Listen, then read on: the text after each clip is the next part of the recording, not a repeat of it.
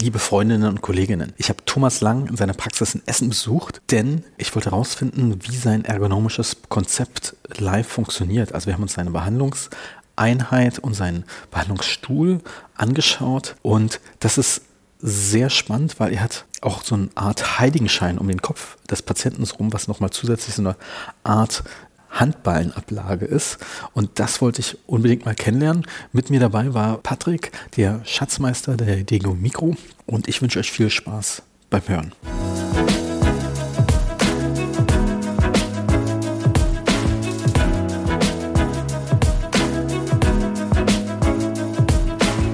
Herzlich willkommen zum heutigen Podcast. Wir sind hier in Essen. Ist quasi eine kleine DG Mikro Veranstaltung. Mich der liebe Thomas ist da und Patrick. Herzlich willkommen. Danke. Und Patrick und ich durften ja heute bei dir zugucken, lieber Thomas. Und wir waren beide sehr neugierig, was dein Ergonomie-Workflow mit den Brumaba OP-Liegen angeht. Wie lange arbeitest du jetzt eigentlich schon mit den Stühlen? Seit 2017. Das war, also vorangegangen ist eigentlich eine ziemlich lange Phase des Suchens und Recherchierens und mich haben an kompakten Einheiten, also Einheit steht ja auch für Einheit, also alle möglichen technischen Dinge in einem vereint. Da hat es mich extrem gestört, dass man ja wirklich immer nur die halb guten Sachen hat in einer Einheit und die Patienten auch nicht besonders gut und ruhig darin gebettet sind. Also wir hatten damals mit M1-Einheiten behandelt. Die waren auch schon zwar gut gewartet, aber auch schon richtig in die Jahre gekommen. Wir haben die beim Sattler extra weich auffüttern lassen, damit die Patienten so einigermaßen ein, zwei Stunden darin ruhig liegen können. Ich habe eigentlich nach einem Konzept gesucht, wo das alles einzeln aus optimal zusammengestellten Komponenten funktioniert und so bin ich dann irgendwann über den Bromava-Tisch gestolpert. Den habe ich bei irgendeiner Fortbildungsveranstaltung, die ich gesehen, die ich gehalten habe. Ich glaube, das war sogar in Konstanz gewesen habe ich da gesehen. Da war aber niemand von den Mitarbeitern dort. Aber ich fand das einfach spannend, weil es war ein richtig guter Behandlungsstuhl, den man in alle möglichen Richtungen einstellen konnte. Es war komplett aus Edelstahl und das hat mich sehr fasziniert, weil ich mir gedacht habe, okay, wenn das, das der Mittelpunkt ist der Behandlung, das Mikroskop oben drüber hängt und die einzelnen Komponenten sich nahtlos anfügen, dann kann man das, was man für sich als Ideal hat, dort auch realisieren. Und dann fing das tatsächlich an mit der Planung jetzt der neuen Praxis, dass wir erstmal einen Workshop gemacht haben. Also richtig ausprobiert. Das heißt, ich habe die Firmen alle angeschrieben und die haben alle mitgemacht. Ich habe denen gesagt, okay, ich hätte gerne ein ideales Ergonomiekonzept und hätte gerne alle eure Komponenten und dann bauen wir ein Testzimmer. Und das haben wir dann auch tatsächlich in einem leeren Raum, haben wir, dann aus dem Nichts heraus an zwei Tagen einfach ein Behandlungszimmer aufgebaut. Und dann hatten wir Gradsysteme von drei verschiedenen Herstellern. Wir hatten das Schwingbügelsystem auch von Dental International schon da. Wir hatten von Burmaba alle möglichen Anbauteile zu den Einheiten. Wir hatten experimentellen Möbelbau, den wir so mit Tapeziertischen und so Brettern aufgebaut haben und wir hatten ein fahrbares Mikroskop und dann ging es wirklich einfach nur darum, wo positioniert, wo stellt man was hin, wo positioniert man etwas und lässt sich das so realisieren, wie ich mir das so vorgestellt habe. Und da war relativ schnell klar, dass das alleine schon aus dem Grund ideal ist, weil du kannst diesen Bromaba-Tisch genau da hinstellen, wo du es möchtest, nicht da, wo der Techniker den Bodenflansch hingesetzt hat. Und du kannst es dann auch noch um den Zentimeter genau positionieren, weil es ist ja nicht angeschraubt. Du kannst ja sogar ein Modell haben mit Rollen, so dass du das auch während der Behandlung hin und her schubsen kannst. Das ist jetzt für uns nicht notwendig gewesen, aber kann auch ein Konzept sein. Also ein bisschen hat mich das daran erinnert, als die das Jahrzehnt der Weltraumfahrt in den 60er Jahren angestanden hat und wir, Patrick, waren ja in Seattle gewesen. Da haben wir quasi auf den Spuren der Weltraumfahrt haben wir auch so ein bisschen da in dieser Needle und so. Kannst du dich erinnern? haben wir uns da im Museum auch ein paar Sachen angeguckt. Die, als man die Kapsel bauen wollte für die Weltraumfahrer, wusste man nicht, wo man das am besten hinsetzen kann. Die mussten ja an jeden Schalter drankommen. Und die haben angefangen mit einer Sphäre aus Holz und haben dort verschiebbare Holzstöcke gehabt, die sie an dieser Sphäre befestigt haben. Jetzt haben sie den Astronauten in der Mitte hingestellt und der hat einfach erstmal diese Holzpflöcke an sich rangezogen und von sich weggedrückt. um überhaupt einmal sich bewusst zu sein, wenn man jetzt angeschnallt ist in so einem Sitz, wo kommt man überhaupt dran? Und dann haben die das als Blaupause genommen, die Kapsel zu bauen. Alles andere wäre ja sinnlos gewesen, weil du kannst ja nicht hingehen, um irgendein Haupttriebwerk zu zünden, dass du dich abschnallst und nach vorne beugst. Und das hatte ich so im Hinterkopf und dachte mir, eigentlich muss das Konzept des Aufbaus eines Zimmers genauso starten. Das heißt, man fängt an, experimentell zu behandeln. Wir haben dann Phantomkopf gehabt und dann findet man mit jedem Arbeitsschritt heraus, wo etwas hingehört. Und dadurch, dass es alles modular aufgebaut ist, kann man das dann auch ändern und dann weiß man, was zu einem passt. Also das war so die Geburtsstunde von diesem Konzept gewesen und jetzt sind es ja vier Jahre, die wir damit arbeiten und es gibt für mich keinen Weg zurück. Also das ist, hat sich in allen Punkten absolut bewährt und der Riesenvorteil ist, dass man, wenn man dann kleine Änderungen vornehmen möchte, kann man sie auch sofort vornehmen. Das ist halt auch der Punkt. Also gefällt dir irgendein Gerät nicht, tauscht es aus. Gefällt dir eine Position von einem Gerät nicht, wechselst du die Position und ja, aber es ist ja eigentlich auch für jeden Zahnarzt äh, spannend mich. Du arbeitest ja nur noch endodontisch.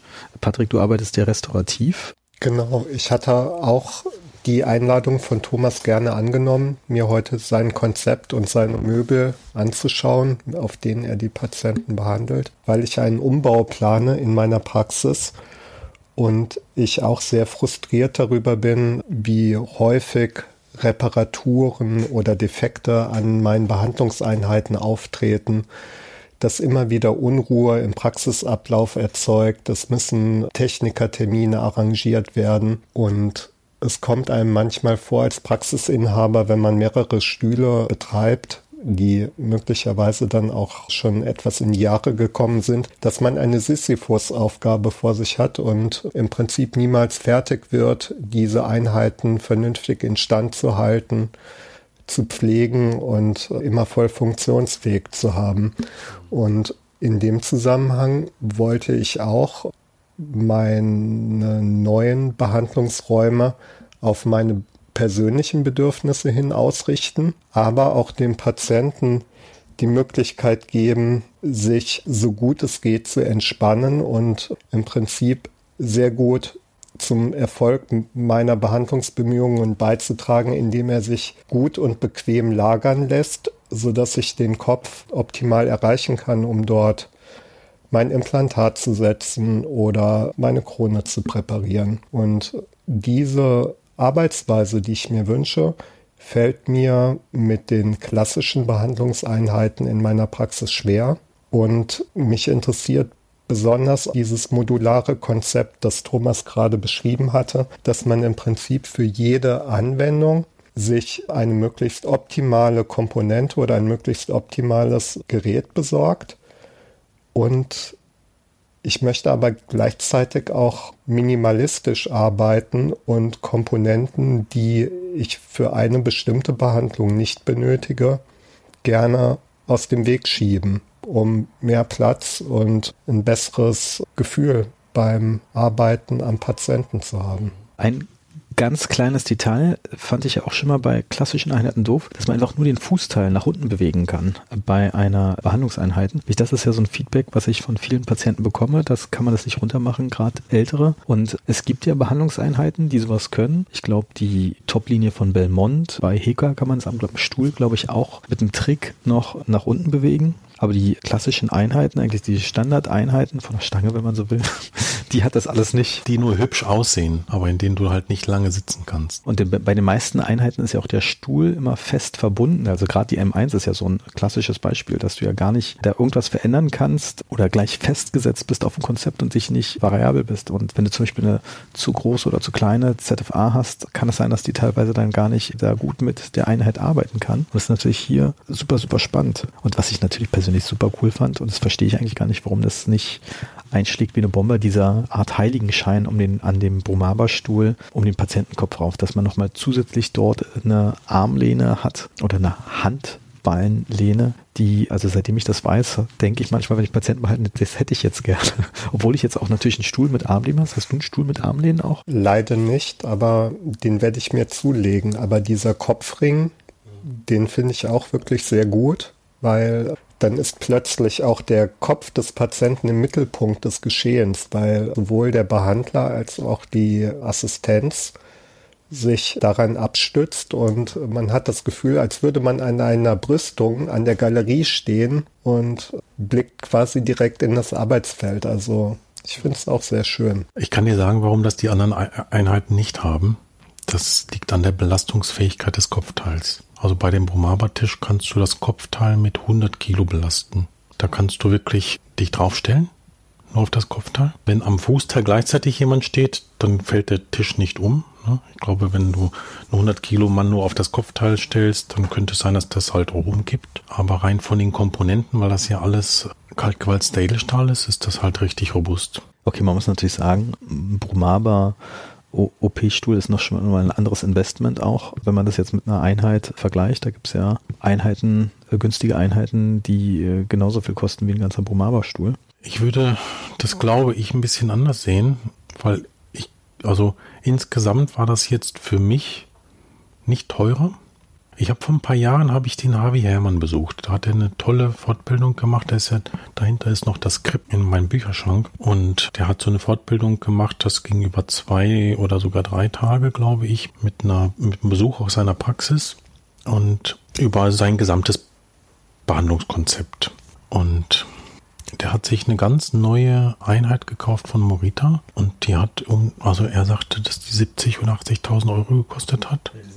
Ziemlich teuer. Und also voll ausgestattet mit so automatischer Zurückführung von den Instrumenten. Aber der hat sich darauf eine Matratze gemacht, weil der Patient nicht ruhig liegen konnte. Weil die, der Stuhl natürlich schön aussieht, aber die Patienten halt einfach, das ist eine harte Pritsche und die Patienten sich da nicht wohlgefühlt haben.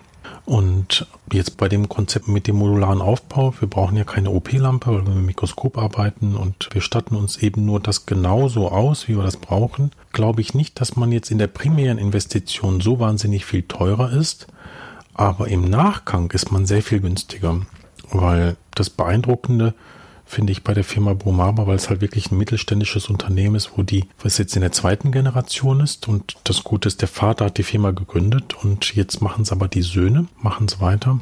Und die brennen da total hinter dem Produkt. Ich glaube, das hast du ja auch an der Messe gesehen. Die sind ja wirklich Feuer und Flamme dahinter und expandieren auch sehr. Die machen reinen Direktvertrieb, deshalb können die auch die, die besten Komponenten einbauen. Und die sind stolz darauf, dass jeder jemals gebaute Tisch nach wie vor funktioniert. Und sind sich nicht so schade, dass wirklich auch wenn die Einheit noch so defekt erscheint, weil halt einfach die Teile so massiv sind, die Lager so unendlich haltbar, da wird halt einfach ein Ölzylinder getauscht und das Öl gewechselt und vielleicht eine Ölpumpe gewechselt. Aber so wahnsinnig viel kaputt gehen kann dann daran nicht. Ich muss auch nochmal, fällt mir jetzt ein, wo ich drüber spreche, nochmal sagen, wie ich darauf gekommen bin, auf das Konzept. Das hat noch eine Facette, die viele Jahre weiter vorne ansetzt, hat das.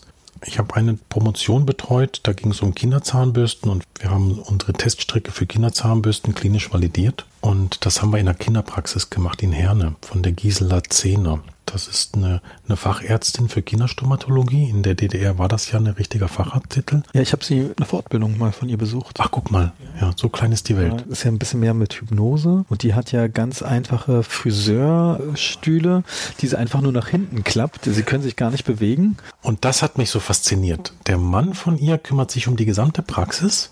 Der ist nicht Zahnarzt, aber der macht die ganze Verwaltung.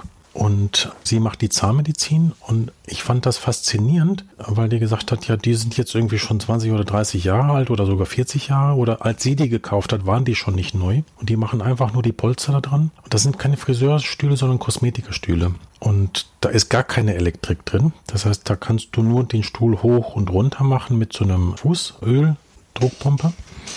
Und dann kannst du einfach die Lehne rück, äh, nach hinten klappen und arretieren. Und das war ergonomisch so perfekt ausgedacht, weil die hat sich diesen Stuhl genau positionieren können, dass hinter dem Kopf die ganzen technischen Geräte kamen, also die Winkelstücke und die Absaugung, sodass die Kinder das gar nicht gesehen haben.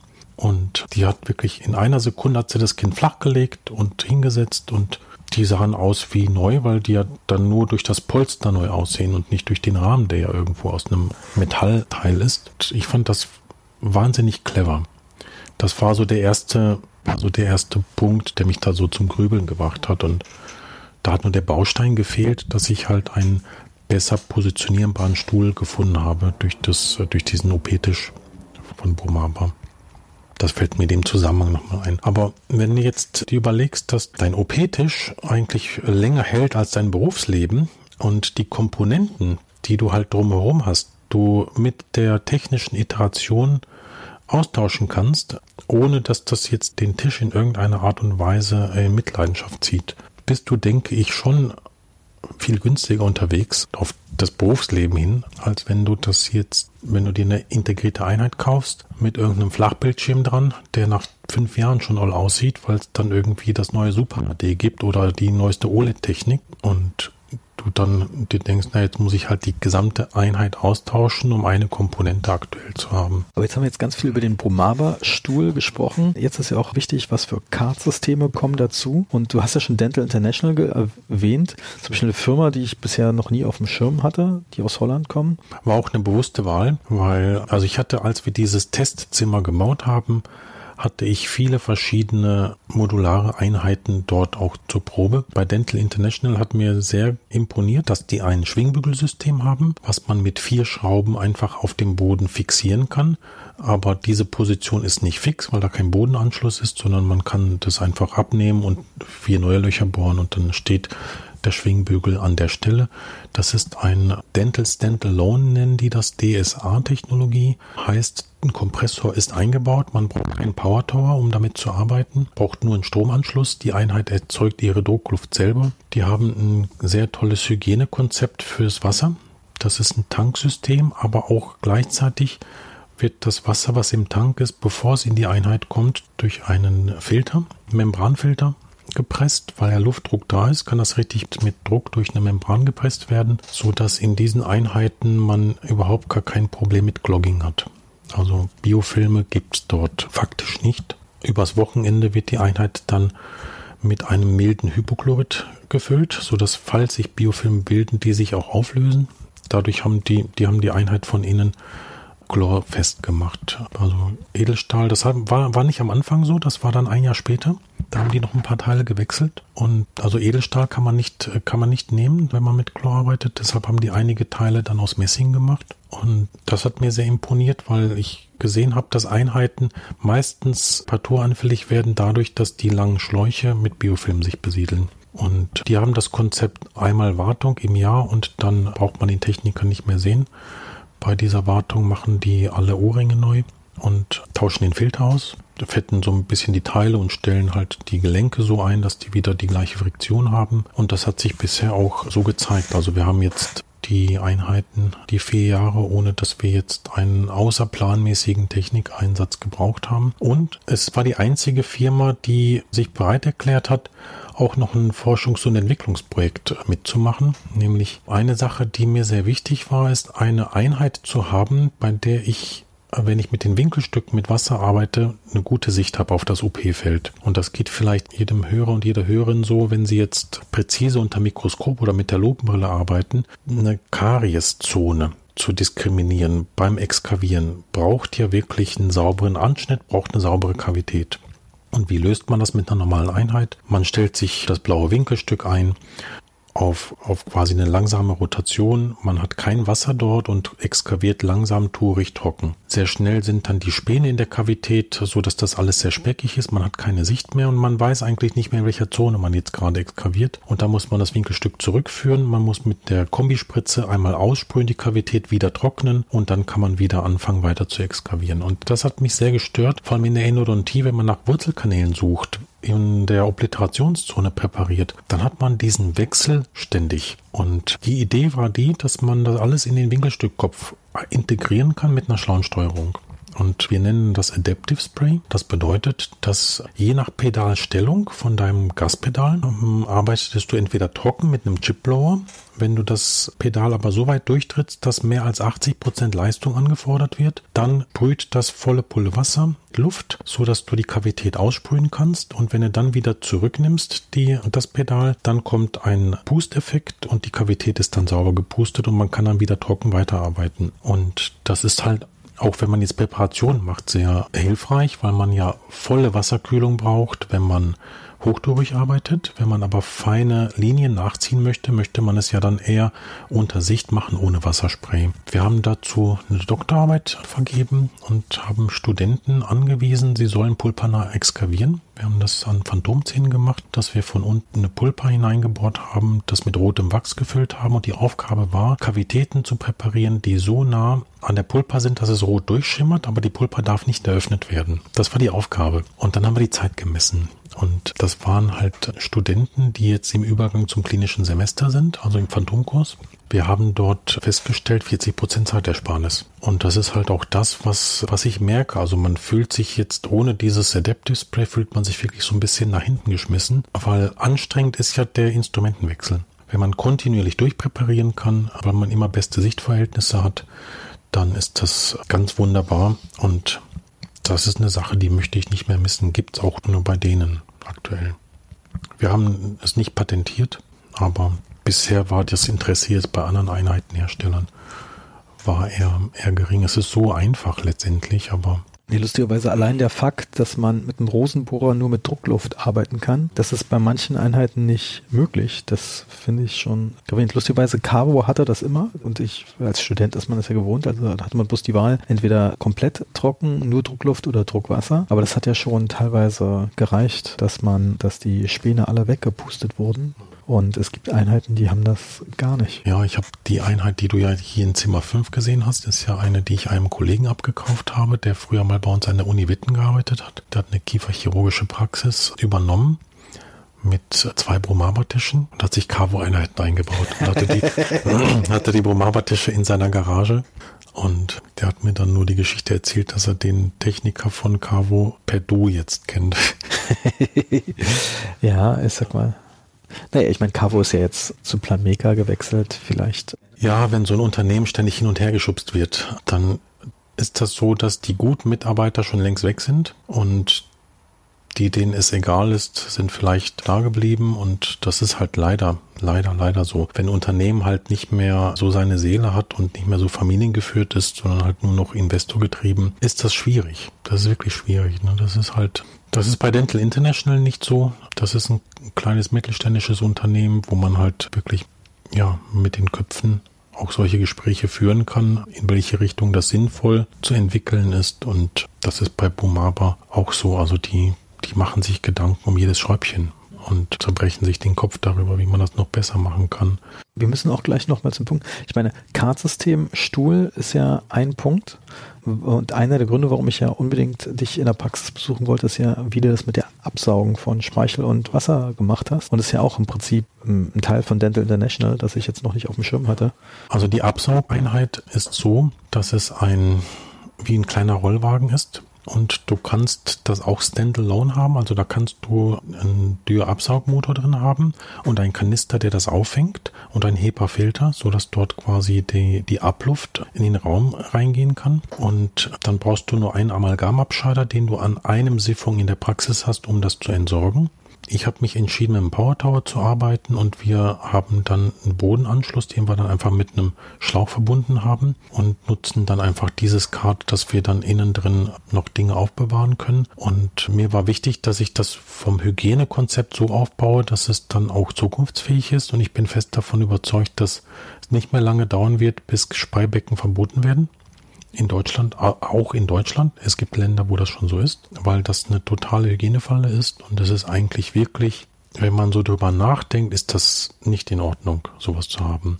Ist einfach so. Es ist halt aus Gewohnheit gibt es das noch, aber das ist so wie mit Einmalkanülen. Früher waren die ja auch immer, wurden ja immer aufbereitet und mit einem Kansas-Steinchen aufgeschliffen. Und wenn du heute eine Leitungsanästhesie legen würdest mit einer Kanüle, die schon in 100 anderen Mündern drin war, würdest du dich auch nicht mehr so wohlfühlen. Und das geht ja dann so weiter. Jetzt haben wir ja uns dran gewöhnt, dass endodontische Instrumente einmal Instrumente sind.